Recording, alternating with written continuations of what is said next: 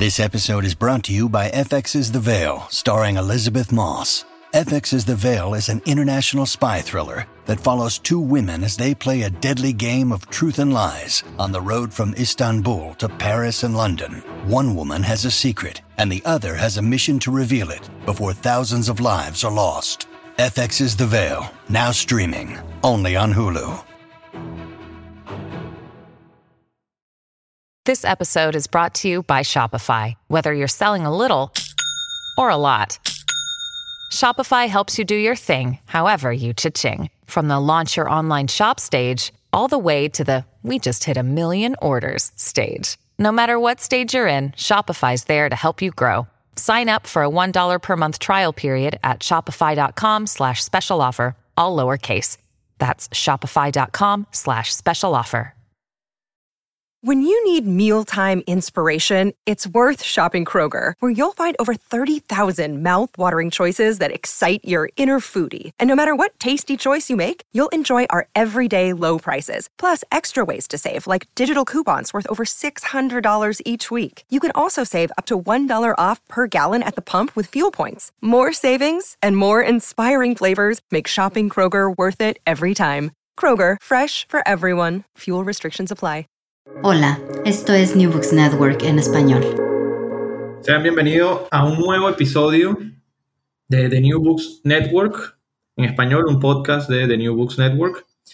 Hoy les habla Marcus Holding, seré su anfitrión para el capítulo de hoy, que viene a ser otro capítulo en la serie de conversaciones sobre humanidades digitales eh, ampliamente definidas y en específico sobre temas de preservación y digitalización de archivos en riesgo.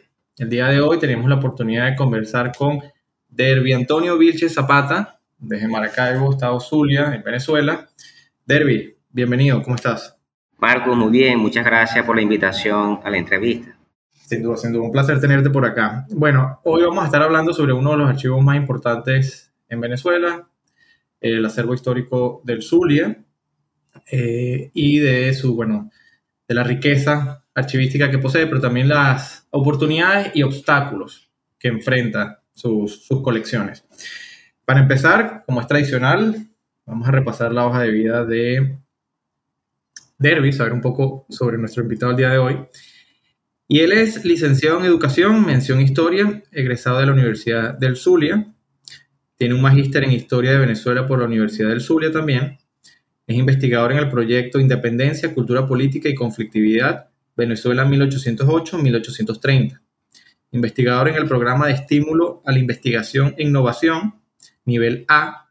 También ha sido ponente en congresos nacionales articulista en revistas científicas con publicaciones en temas de historia y enseñanza de la historia. Es también investigador del acervo histórico del Estado Zulia desde el 2015, entre el 2015 y 2017 y responsable de los frentes de preservación, clasificación y digitalización del Fondo Documental del Archivo histórico del Zulia, Carlos Medina Chirinos, durante el mismo periodo. Bueno, Derby, empecemos con unas preguntas personales sobre quién eres tú. Básicamente, ¿dónde naciste, dónde te criaste cuál es tu profesión actual? Bien, eh, nace, naco pues aquí en Maracaibo, estado Zulia, Venezuela. Eh, tengo 36 años y básicamente pues este, mi, mi vida eh, educativa y profesional la, he vivido acá en Venezuela. Eh, actualmente me desempeño como investigador eh, en trabajo privado y eh, docente después de, del área de sociales en, en, mi nivel medio general, pues aquí en Venezuela. Muy bien, muy bien. ¿Y cuáles han sido tus, tus principales temas de interés académico a través de tu vida profesional y por qué elegiste o por qué sientes eh, afinación, eh, afinidad, disculpa, eh, por la profesión de historiador y archivista. Mira, em, buena pregunta, ¿no? Cosas muy, muy puntuales. inicialmente uno, en, a nivel medio general, pues en bachillerato uno, uno empieza a tener una, una especie de crisis vocacional pero bueno, uno en la Universidad de Zulia hacía un test vocacional donde uno eh, lograba pues eh, tener un, perfil y mm, tuve pues la, oportunidad de que en ese perfil eh, lograr ingresar a, la universidad en la carrera de, historia. Eh, al principio, bueno, como todo estudiante era, un reto, pero decido pues quedarme en la, en la carrera, sobre todo por, por los buenos profesores que tuve, ¿no? Tuve la oportunidad de tener buenos profesores que a su vez eran historiadores y desde el primer semestre nos colocaron en contacto con los archivos y, y, bueno, creo que fue un reto profesional que hasta el día de hoy lo asumo, ¿no? Eh, también eh, en la misma universidad pues hay una, una, una, buena unión pues entre la investigación histórica y la enseñanza de la historia. Eh, los trabajos mayormente que, que, he hecho pues desde pregrado hasta eh, nivel de posgrado y pues he continuado ha sido en la enseñanza de la historia. Y a su vez también en los temas de historia eh, me he especializado un poco más en, en los procesos de independencia, eh, sobre todo, bueno, por, son uno de los contextos que quizás más, más problemáticos la historia venezolana, pero también, como dice Carrera Dama, uno de los más estudiados, ¿no? Sí creo que sí, amerita entonces seguir revisando no solamente el periodo de independencia, sino otros periodos eh, históricos que, que, ameritan también, eh, evidentemente, eh, pasar por el ojo del historiador y del investigador, ¿no? Entonces, bueno, también, bueno, la misma, quizá preocupación de muchos investigadores en, en demostrar pues, y enseñar los, avance de, de la ciencia pues a, niveles eh, de aula, eh, de escuelas y, de, de, las universidades. Claro. Y bueno, continuando esa línea de conversación sobre tema, tu, tu, tu, interés sobre temas de investigación relacionados a la independencia, el periodo de la independencia, digamos, ¿qué papel ha jugado el acervo histórico del Zulia en ese sentido? eh, cómo tu tema se ha visto conectado con las colecciones que se resguardan en ese eh, instituto, si es que se han visto conectados. Mira, ese fue uno de los primeros tropiezos que, que tiene un investigador aquí en, en, Zulia, sobre todo ir a buscar documentación del acervo histórico, eh, en el acervo histórico, ¿no? Especialmente en el archivo. Claro. Carlos Medina Chirino. Porque la, la documentación que hasta el 2016 reposaba en el, en el acervo histórico, en el archivo histórico. El documento más antiguo era de 1824. Ok. Y muy pocos hasta 1832, 33. La mayoría de, de, los documentos en la época colonial y, y de la independencia reposaban en, en, el registro principal del Estado Zulia. Esos documentos eh, fueron trasladados precisamente eh, en el periodo pues de, de, del 2015 al 2017 al acervo histórico de Estado Zulia y hoy pues los investigadores que estén interesados en, en esa coyuntura pueden acceder. Entonces, eh, en ese periodo pues se hizo cuesta arriba porque cuando planteo, en el caso de la tesis de maestría, estudiar la, eh, esa coyuntura, eh, tuve que acudir entonces al tema de historiografía y eh, en consecuencia pues el trabajo documental tuve que ir al Archivo General de la Nación porque para entonces no había acceso en el registro principal de Maracaibo para los investigadores. Claro, entonces si, si entiendo bien, desde que se hizo ese traslado, Ahorita el, el, archivo histórico del Zulia cuenta entonces también con el periodo colonial de lo que sería, bueno, la región geográfica del, del Zulia, ¿no? Exactamente. Muy bien. Ok, y em, ahí nos mencionabas el fondo documental eh, Carlos Medina Chirinos. Cuéntanos un poco sobre ese fondo, de quién es, de, qué versa, sobre qué versa ese, ese fondo.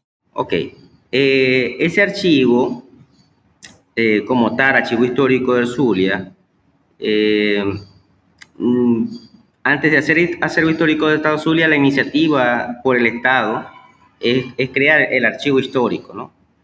y se va a dar entonces em, por iniciativa del gobernador Héctor Cuenca. Eh, en 1944 la, la construcción, pues en este caso del archivo histórico. Y Carlos Medina Chirino para ese entonces comienza entonces a compilar todos los documentos del Estado que, que tuviesen importancia histórica. Claro. Entonces, esa la, la riqueza que, que puede tener eh, eh, o que tiene pues, este, este archivo son mm, de carácter histórico, no solamente documentales, sino también tenemos archivos fotográficos, la fototeca, eh, de planos y mapas, mapoteca, y los temas variados, puede decir. Allí la riqueza documental, ahora con, con los documentos que fueron trasladados de, del registro principal, alrededor de más de, más de 700 tomos, claro.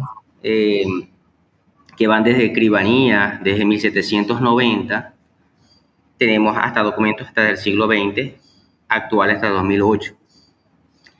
Igual que hay un importante pues, eh, compilación de gacetas oficiales, que es un departamento. Entonces, el, el, el archivo histórico, el fondo documental Carlos Medina Chirino, según estimaciones antes del traslado de, de los tomos del registro principal, eran de, de 2.6 kilómetros lineales en documentos.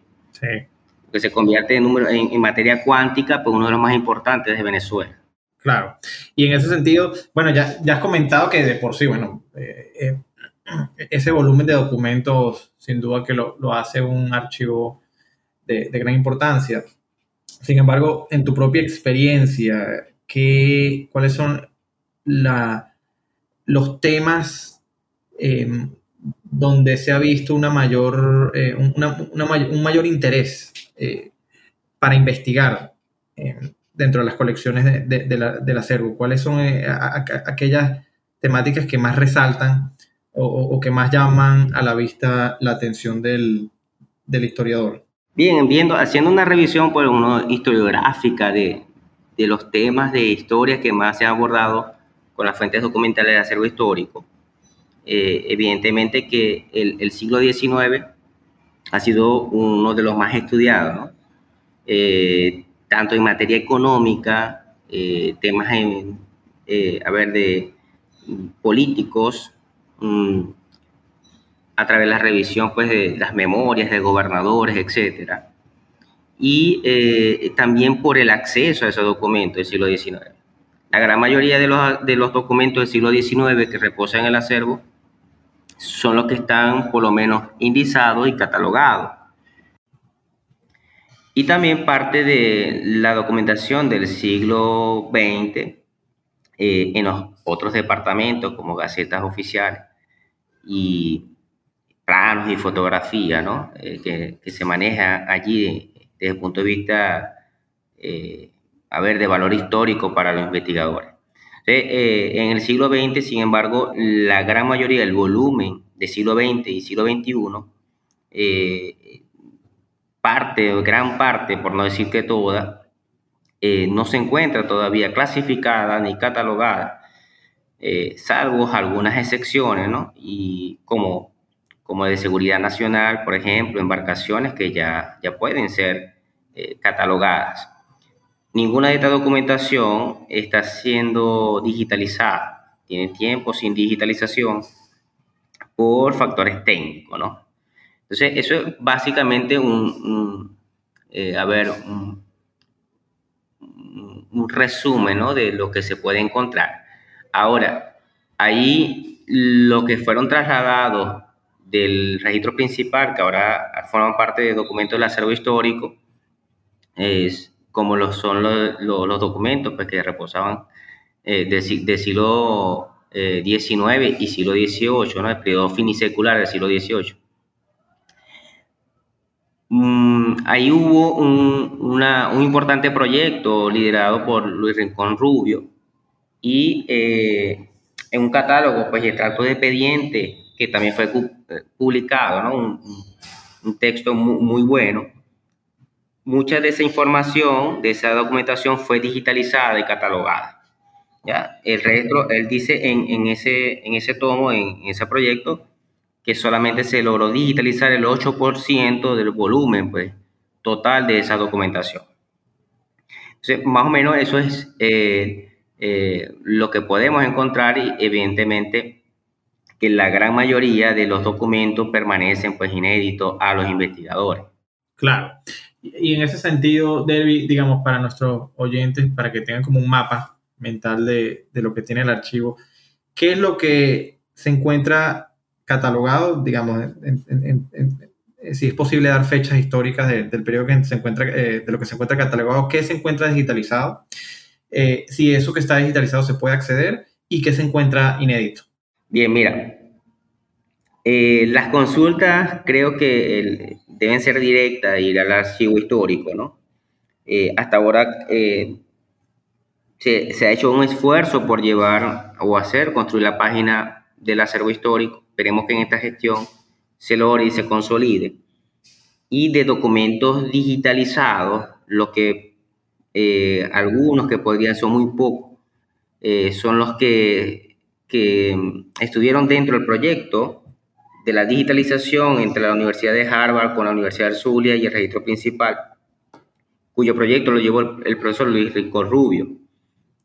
Eh, sin embargo, muchas de esas datas digitales no la tiene el acervo histórico. Oye, qué, interesante eh, eh, ese proyecto que establecieron con una universidad norteamericana, más o menos, eh, cuando tomó lugar esa iniciativa y, qué comprendía, qué, buscaba.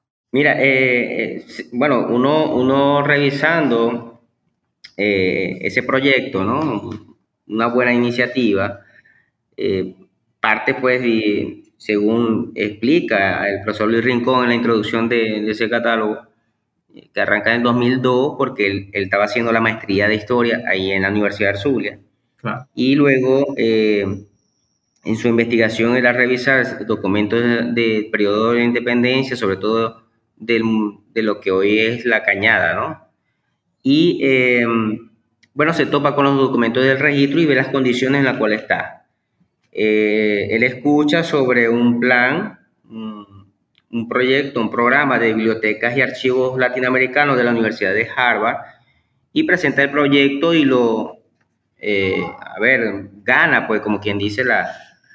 Sí, claro. El, la propuesta. Exacto, le dan respuesta y eh, e, ese proyecto lo, lo, llevan por, por más años, ¿no? Eh, y lograron entonces no solamente buscar la preservación y conservación de esos documentos, sino la clasificación, catalogación y digitalización de, esos documentos.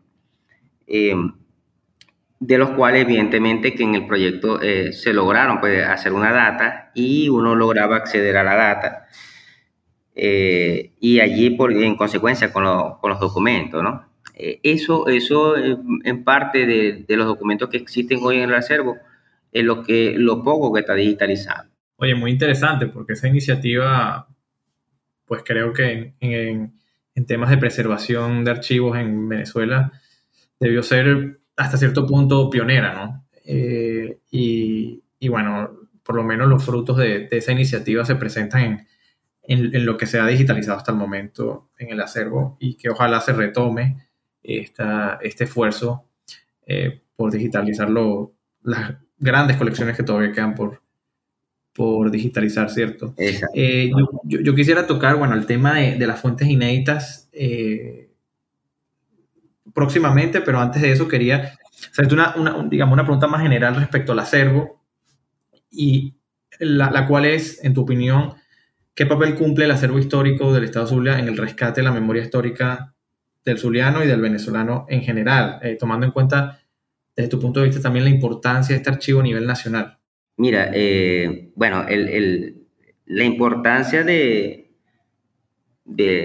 o qué papel cumple, pues un papel estelar, pues, tanto por su valor cuántico como, como hemos dicho, la documentación valiosa, inédita que, reposa en él, ¿no? Eh, fíjate que muchos de, nosotros fuimos formados, ¿no? Bajo quizás una de las corrientes más de, de la historia, pues que más influencia, hubo acaso los estudios regionales y, evidentemente la, historiografía francesa, ¿no? La escuela francesa. De, los estudios pues, históricos. Pero eh, cuando, cuando se, se, logra pues, dar una amplitud pues, a, la documentación que allí y, y, los enfoques para la reconstrucción histórica de, de, de, la historia pues, venezolana, las regiones forman un papel importante pues, en la consolidación, lo que vamos a, a conocer como los estados nacionales. Entonces, eh, los estudios, pues, eh, en Venezuela, muchos de ellos fueron centrados, pues, desde, desde, desde Caracas, hacia una crítica historiográfica, ¿no? muy central, ¿no? Y eso también se debe, evidentemente, por la gran cantidad de bueno, los, los archivos que existen allá. Eh, y en el estado Zulia, pues, el, el, esfuerzo que se hizo desde el siglo XX, pues, ya casi mediados del siglo XX, por eh, preservar no solamente la documentación histórica, sino monumentos, eh, construcciones de, de, carácter histórico, eh, bueno, lleva entonces a, al acervo histórico del Estado Zulia a cumplir un papel estelar en ese rescate de la memoria histórica tanto del zuliano como del venezolano. Entonces, el, el, trabajo principal de, de la preservación eh, y, y, a su vez también, una vez que se logre no solamente preservar, sino clasificar, digitalizar, es decir, colocar colocarnos a la par con otros archivos eh, mundiales, ¿no? Y lo que aquí se ha denominado, pues, democratizar eh, más el acceso, pues, a esa documentación, evidentemente que desde las regiones se contribuye a la construcción de una historia nacional. Y a su vez, pues, las historias nacionales, a lo, lo que hemos llamado, pues, estados supranacionales, de entendernos, pues, como sociedad la riqueza exacto, la riqueza documental nos lleva a eso. Entonces, el acervo, claro. dime. No, continúa, continúa, continúa. Eh, el acervo cumple, eh, entonces, el, papel estelar, pues, porque es eh, dentro de, de, ese contexto, pues, a ver, su, su documentación nos permite entendernos aún más como venezolanos. No, sin duda alguna. Y también lo que apuntabas eh, es que bueno, los archivos regionales ofrecen perspectivas frescas sobre esos procesos de formación del Estado-Nación, ciertamente. Y no solamente permiten nuevas perspectivas, sino, sino plantear nuevos desafíos desde un punto de vista historiográfico a lo que es, si se quiere, una, una historiografía tradicional o centralista, como la, la, puedes llamar, ¿no? que, que, emane desde, el centro del país, de la capital, eh, y, y, pues a través de la recuperación de estos distintos archivos se logra un, un, nuevo diálogo y, y, reexaminar nuevos eventos y, sucesos históricos. Total, total. Eh, en ese sentido, quería volver al tema ahorita sí de las fuentes inéditas porque me parece que ese es uno de los grandes fuertes de, este archivo, en líneas generales. Eh, entonces, primero, una primera pregunta, digamos, general sobre qué fuentes inéditas puede encontrarse aquí el investigador y por qué son inéditas. Y en segundo lugar, eh, que nos hablaras un poco sobre la experiencia, bueno, que hemos tenido tú y yo en, relación a la investigación que, que estoy adelantando sobre la presencia de las empresas petroleras extranjeras en Venezuela durante eh, gran parte del siglo XX. Eh, ¿Cuál ha sido tu experiencia en ese sentido manejando también eh, fuentes inéditas? Bien, mira, fuentes inéditas, evidentemente, que aquellas que, que, no han tenido la oportunidad de ser clasificadas ni catalogadas y en consecuencia lo, los investigadores no han tenido acceso a ella, como son la gran mayoría de, los documentos del siglo XX. Eh, ya eh, hoy, hoy por hoy, pues eh, se puede decir que muchos de esos documentos del siglo XX ya se encuentran por lo menos ordenados por año y en cajas de resguardo con niveles de, de, pH pues neutro para que los documentos no se sigan deteriorando, ¿no? y también tratando de cumplir con los con los protocolos pues, de preservación. ¿no? Entonces, estos documentos se, constituyen pues, una referencia inédita porque aun cuando están allí, no han tenido los investigadores acceso a ello.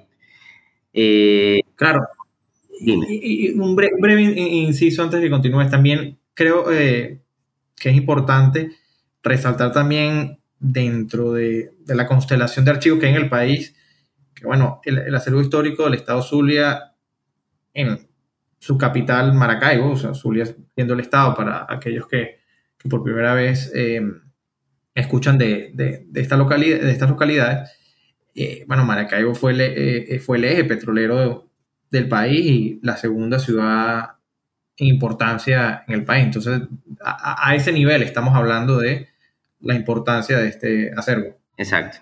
Eh, bueno, precisamente el tema petrolero es uno de los temas más importantes, ¿no?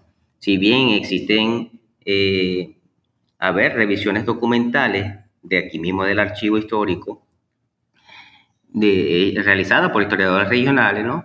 Eh, existen muchas fuentes de petróleo en los años del siglo XX que aún no han sido pues tratadas, ni siquiera se han tenido el, el acceso. Eh, y creo que en, este tiempo, bueno, 2022, eh, vamos a cumplir ya 100 años de, de Exactamente. del Barroso, pues, y cuando Venezuela, eh, bueno, se abre las puertas, pues como, como país exportador de petróleo. Eh, entonces, eh, estos documentos deben adquirir, bueno, quieren un carácter, un valor muy importante. hay que realizar, pues, y creo que hay que realizar una, reconstrucción de, de, de nuestro pasado petrolero porque ya desde el siglo XX, bueno, la, la identidad de, del venezolano está asociado al petróleo. Eh, Venezuela, después del siglo XX, o la Venezuela moderna, es también una consecuencia del petróleo. Eh, estas documentaciones, pues, eh, están inéditas, no solamente de, desde 1922, sino anterior a ella, puede uno encontrar documentaciones de, de este tipo. Entonces, la, a ver, el, no solamente el momento histórico que estamos viviendo y, de lo que nos ha identificado en el siglo XX, eh, como es el tema petrolero, existen muchos otros temas que, también son de importancia, por ejemplo, eh, inéditas como la de seguridad nacional, por ejemplo, una eh, que en Caracas creo que hubo, bueno, muchas de esas documentaciones se perdieron, pues, fueron quemadas.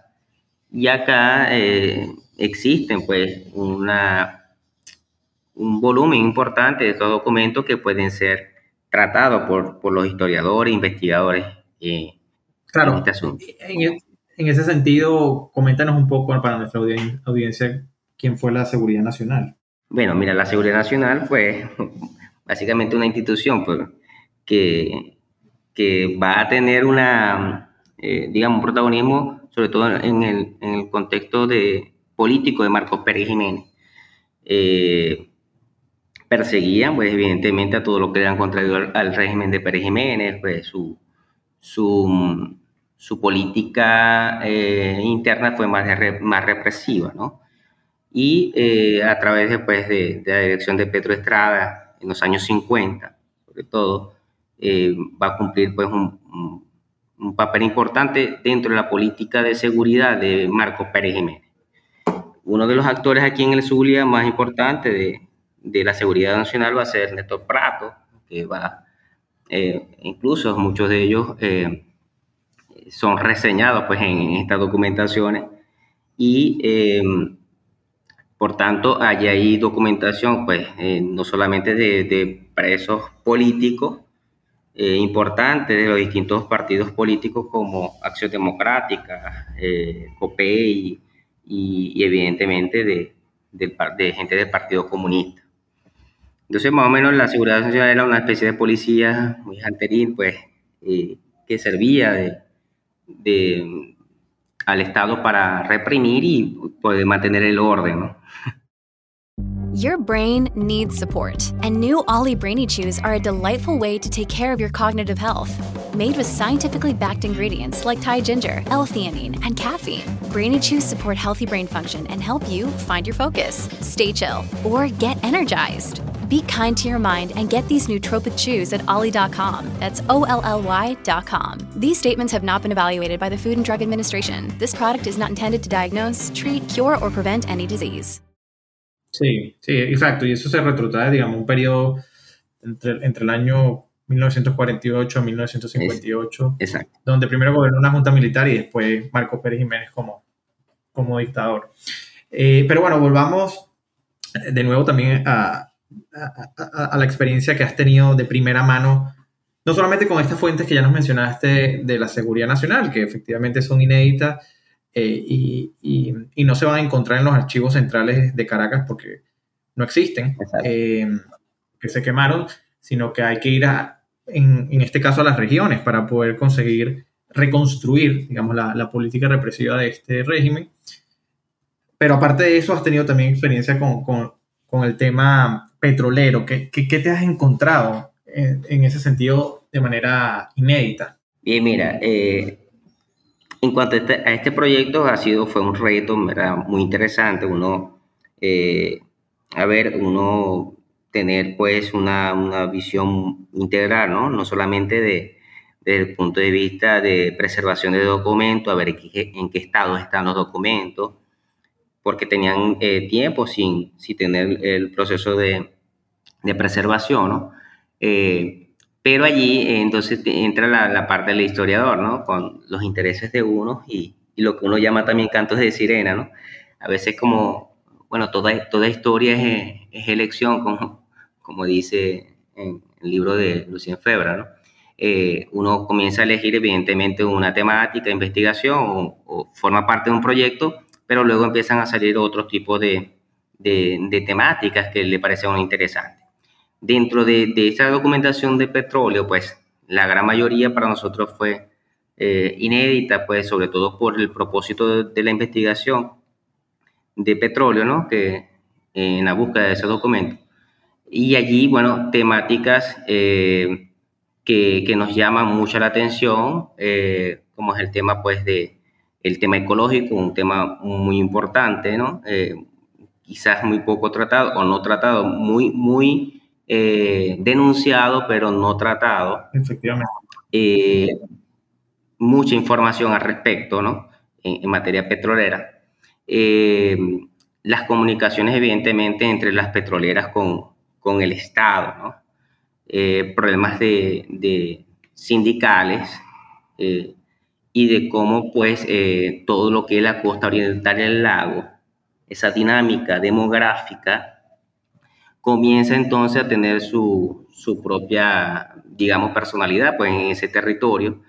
Eh, se comienzan a consolidar esas, esas ciudades a raíz del petróleo y documentaciones, que si bien a veces no hablan directamente del petróleo, pero ese crecimiento demográfico abundan, sobre todo en solicitudes pues y demandas de, de, de mejores servicios básicos. Claro. Entonces, la, la, la, investigación, sobre todo en la búsqueda de estos documentos, nos ha llevado donde las empresas petroleras pues han tenido o tuvieron pues un, un papel también estelar en el surgimiento de estas, de estas ciudades, ¿no? Y, y bueno, eh, que hemos visto también que, que no solo hace falta una, no solamente una relectura de los documentos eh, petroleros, sino también hace falta pues una nuevas fuentes como esta para poder entender pues esa, esa dinámica entre las, las empresas petroleras y el Estado. Eh, el sindicalismo y la participación política, pues eh, en, el, en el Zulia, por ser un Estado petrolero, mucha documentación de partidos políticos eh, alrededor pues, de, de, de este tiempo, ¿no? Eh, sí. En este periodo. Y bueno, eh, actores importantes eh, de la política, muchos de ellos eran también empleados petroleros y venezolanos, intelectuales también este, estuvieron allí.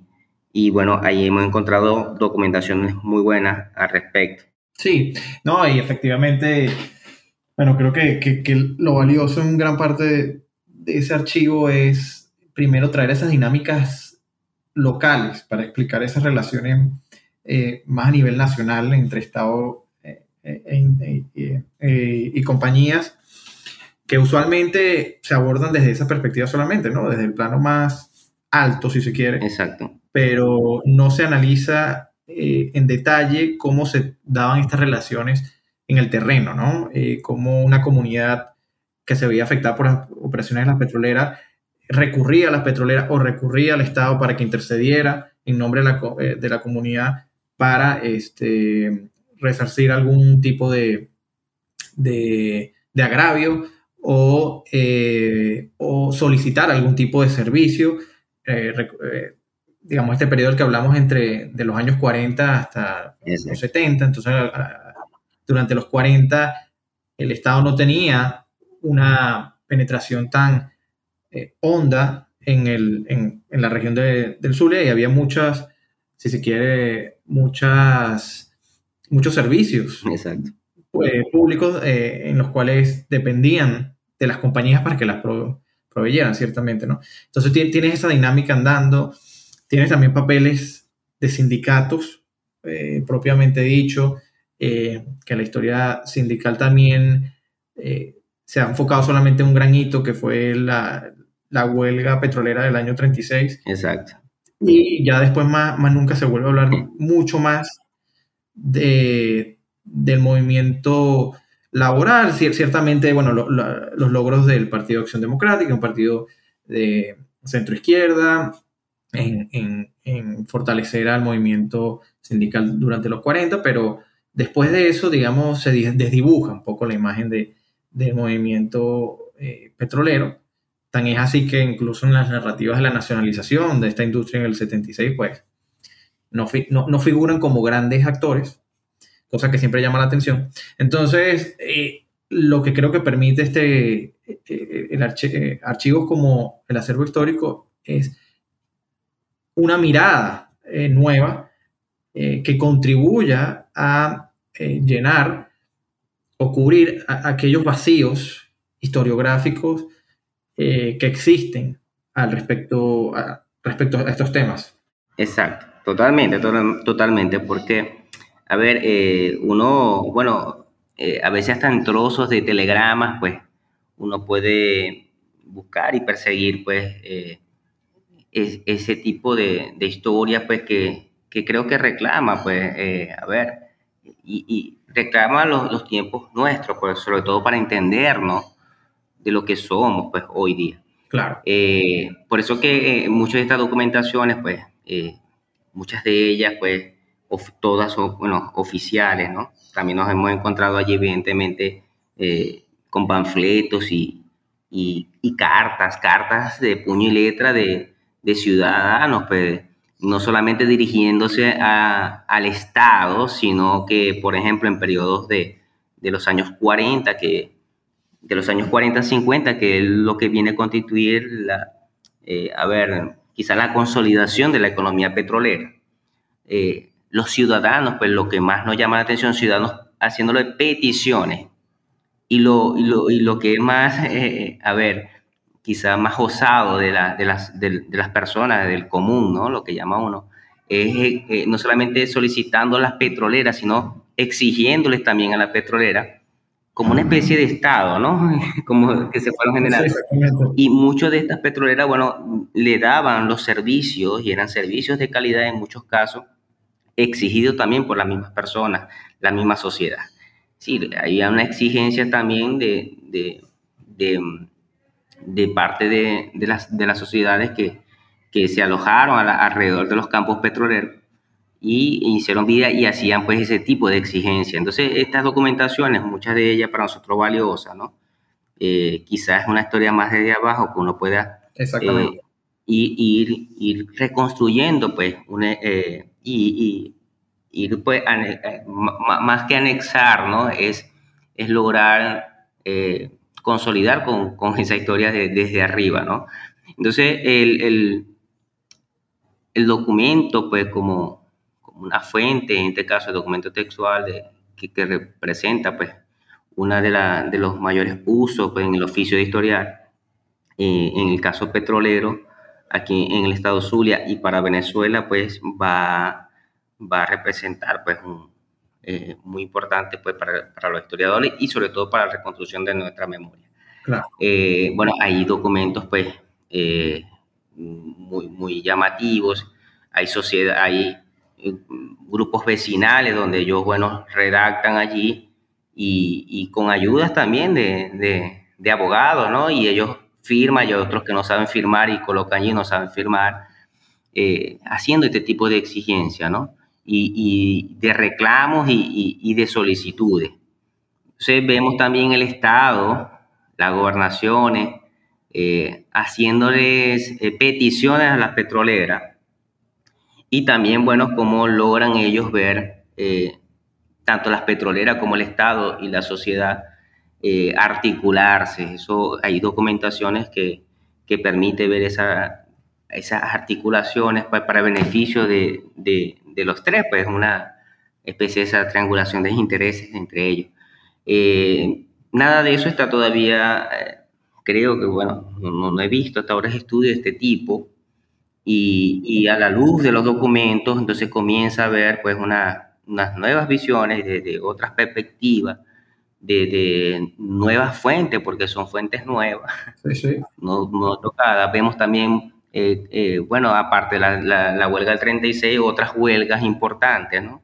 Sí. Y, y, que han sido silenciadas. Pues. Entonces, bueno, hay que, como dice Legoff, hay que eh, hacer un inventario también de los archivos del silencio. Entonces esos archivos del silencio en parte están por, porque no hay un orden quizás en los archivos y no hay un acceso fácil pues, a esa documentación. Claro, y precisamente ahorita quiero pasar a ese siguiente tema porque em, quiero que hablemos un poco em, sobre los factores que tú consideras eh, son principales en el difícil acceso a las fuentes documentales en Venezuela, pero específicamente en, el acervo histórico. Eh, tú, has llevado a cabo una, labor de catalogación durante esta eh, investigación, precisamente porque pues, no, no, había, esa documentación no está catalogada y si, si alguien no, no, la organiza, pues es difícil que, un, que, que se genere investigación a raíz de, de esa desorganización, ciertamente. Entonces, quería que, habláramos ahorita un poco sobre eso, sobre esos desafíos.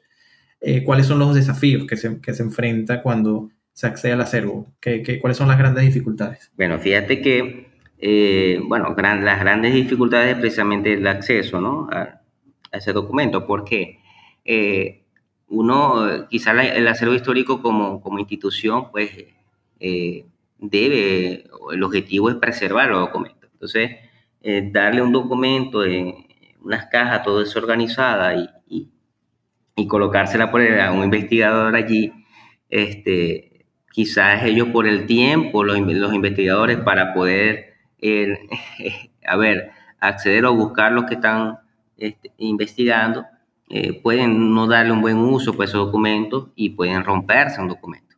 Entonces la importancia o el desafío es no solamente organizarlos y que, que, con el tiempo también, pues sobre todo por las condiciones climáticas y, y ambientales de, de, la ciudad de Maracaibo, ¿no? La humedad eh, hace pues estragos con, con esta, este, a ver, con, con estos documentos.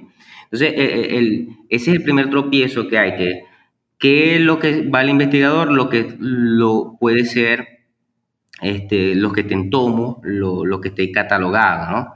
Y mucha de esta información que no, no está clasificada, eh, las políticas de, del acervo histórico, de todos los directores, evidentemente, para poder preservar esos documentos y no tengan mal uso, entonces eh, se mantienen todavía en, eh, eh, sin, sin tocar porque no, no tienen la organización. Ese es el primer tropiezo y a su vez se convierte en un desafío, cómo, cómo clasificar toda esta documentación. Allí nosotros, pues en, el proyecto de, petróleo, eh, las, las cajas del, del siglo XX, perdón, donde reposa la, la mayoría de documentación, ahí están ordenadas solamente por orden. Eh, cronológico. Y las temáticas son variadas, entonces uno va folio por folio. que, se ha hecho, bueno, o apartar, se aparta la, la, temática y muchas de ellas también ahí han surgido de otras temáticas que uno va eh, de cierta manera apartando, ¿no? Y se hizo un trabajo entonces de, de por lo menos de darle un orden por temática, ¿ya? Eh, el, en el tema petrolero y están la gran mayoría de estos documentos apartados en las mismas cajas y se intenta pues evidentemente de, de buscar eh, carpetas para poder entonces tenerlos allí y que se, se mantengan eh, para una, una clasificación y luego una digitalización de esa documentación. El desafío de, de, de estos documentos, eh, o sea, el desafío que, que, desde el acervo histórico debe plantearse la, eh, es la, la, clasificación y catalogación de estos documentos y evidentemente de inmediato la, la digitalización para que el, el, una vez el investigador tenga el catálogo y uno busca de manera digital sin tocar el documento para que no, no tenga pues eh, quizás eh, el contacto con, con, los investigadores desde el punto de vista físico y no, no siga deteriorándose la, documentación. Eh, bueno, y evidentemente eh, tratar de que esos documentos se mantengan, pues, con todos los, los, protocolos de preservación, pues en el caso del Zulia, amerita los archivos del Estado Zulia, eh, tener pues aire acondicionado, pues tener los deshumificadores también, eh, medir los niveles de temperatura también de los documentos, eh, y bueno, todo lo que implica la preservación. Eh, se mantiene y para los investigadores debería eh, tener los índices, pues los, catálogos de documentos, ellos buscan por allí con la referencia de los documentos que se tienen y una vez que ellos logren ver todos los documentos que necesitan, se les ofrece de manera digital. Ese debería ser el desafío o el deber ser de los documentos, de todo lo que reposa en el fondo documental del archivo histórico del Estado Zulia. Claro. Y aunado de eso, ¿consideras que hay también desafíos de, eh, a la preservación de esos archivos desde un punto de vista del capital humano? ¿Se cuenta con el capital humano para poder llevar adelante eh, la, preservación efectiva de estos documentos? Hay también riesgos de tipo medioambiental que, que se te puedan eh, ocurrir al, en relación a estos archivos.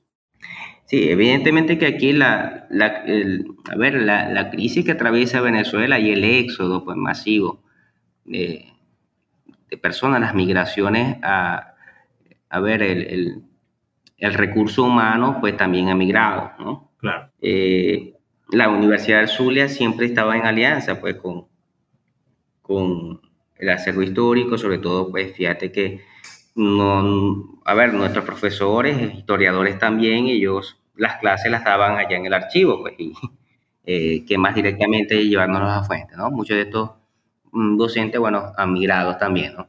Eh, como en Venezuela eh, ha, ha, mermado, pues, la, el personal, ¿no? Y eh, se, se, se, tiene que, evidentemente, dentro de esto es reclutar, pues, gente capacitada, pues, técnicamente y también personal para hacer este tipo de trabajo.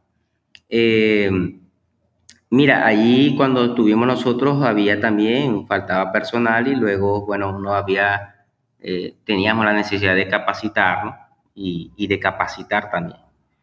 Eh, hoy día, pues los salarios pues, que, que ofrecen no, no son nada, nada alentador, ¿no? Y, claro. y es más, a veces ellos ven pérdidas que de dirigirse a un puesto de trabajo que, bueno, laboral, ¿no? Prefieren muchas personas emigrar también hacia otros sectores económicos, como lo han hecho. Eso lo, lo, lo lamentable y creo que es uno de los desafíos que, que debe tener, eh, en este caso, el acervo histórico, ¿no? Claro. Eh, eh, realizar buenos equipos de, de, de, trabajo y buscar también personas que han tenido experiencia, pues, con, con este tipo de proyectos. Por ejemplo, los llevado a cabo por el Rincón Rubio, pues. Claro. Tengo, pues, no, Sí. Sí, amistades que, que, que, aún permanecen aquí en Maracaibo y, y, uno puede entonces uno ubicarlo, ¿no? En ese sentido.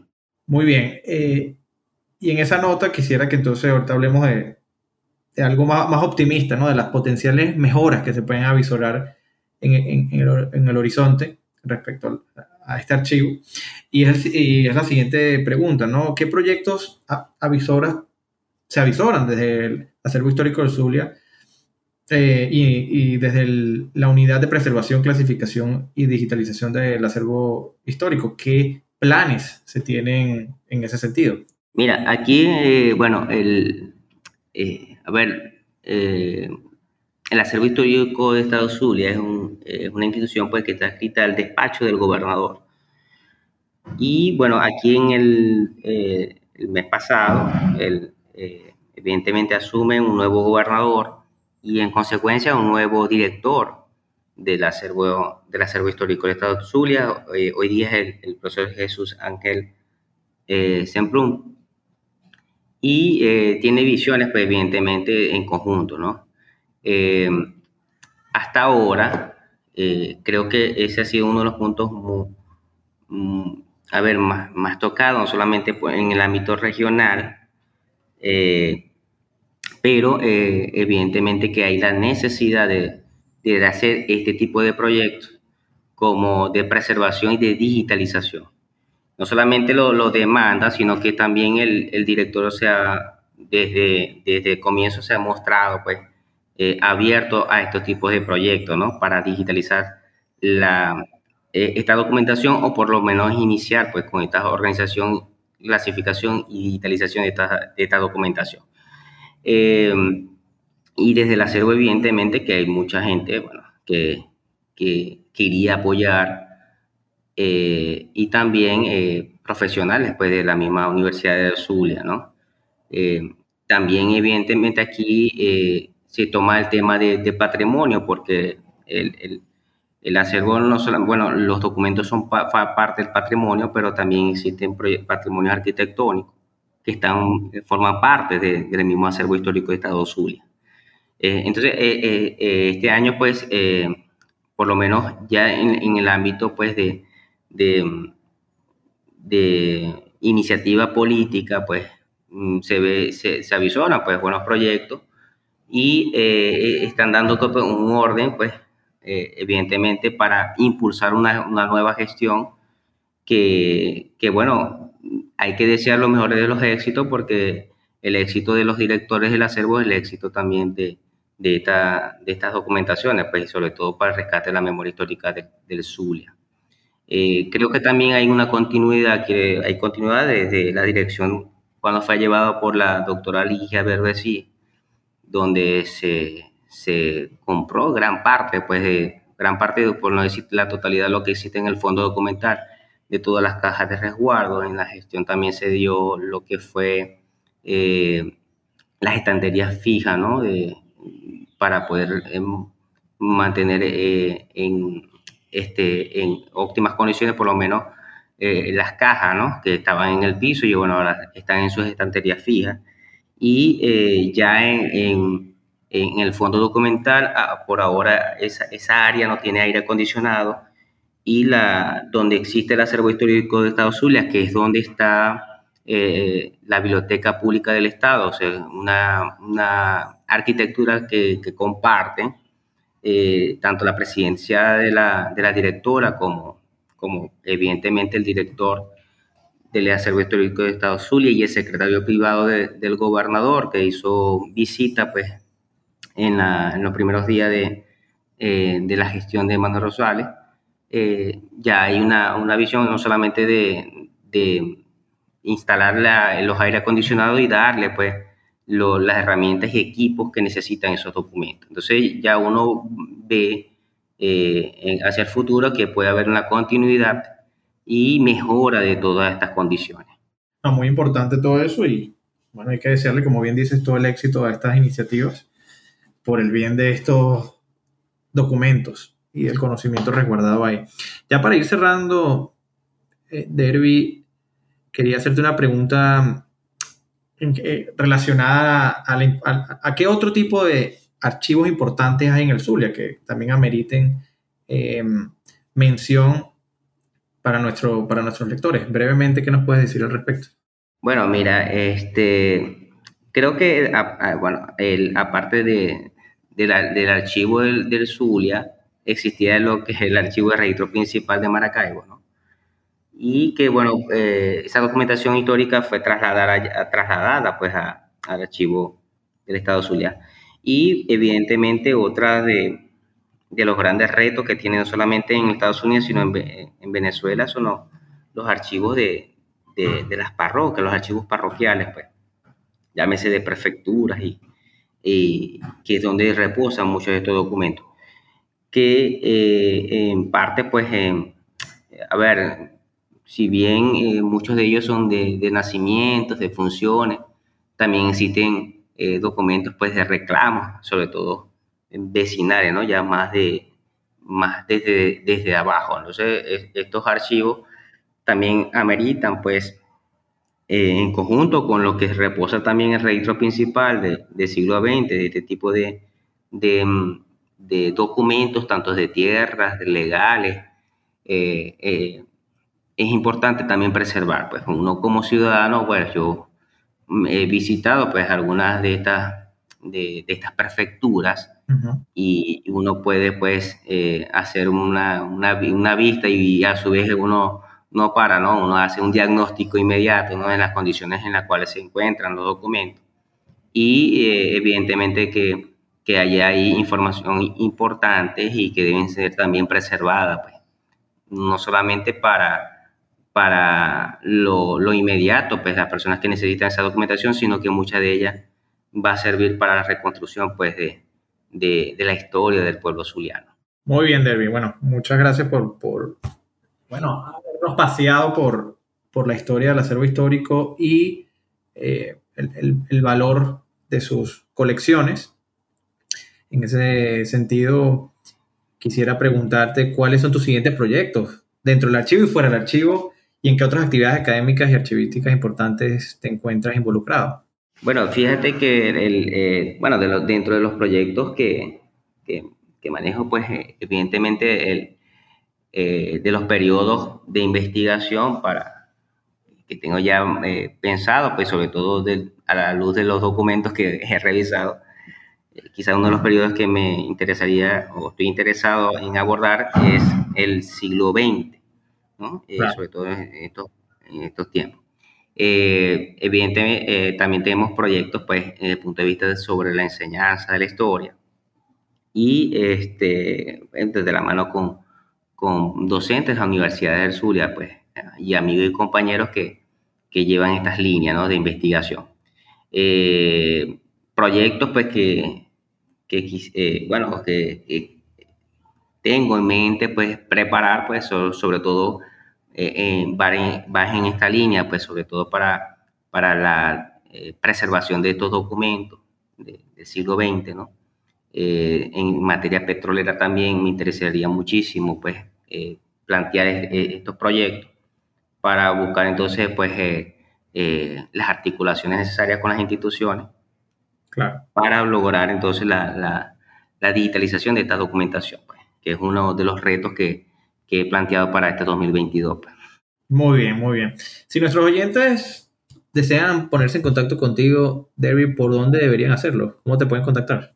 Bueno, eh, a través de, de correo electrónico. Eh, eh, puedo dar mi correo electrónico ahí, eh, derby.antoniovilches, eh, arroba gmail.com, pues okay. lo, que más tengo, y, y redes sociales, pero personales, pues Facebook, que pueden buscarme como Dervis Vilche y ahí aparezco, igual que en Instagram, pues son, son redes sociales que, que son los que más utilizo pues en, en este sentido.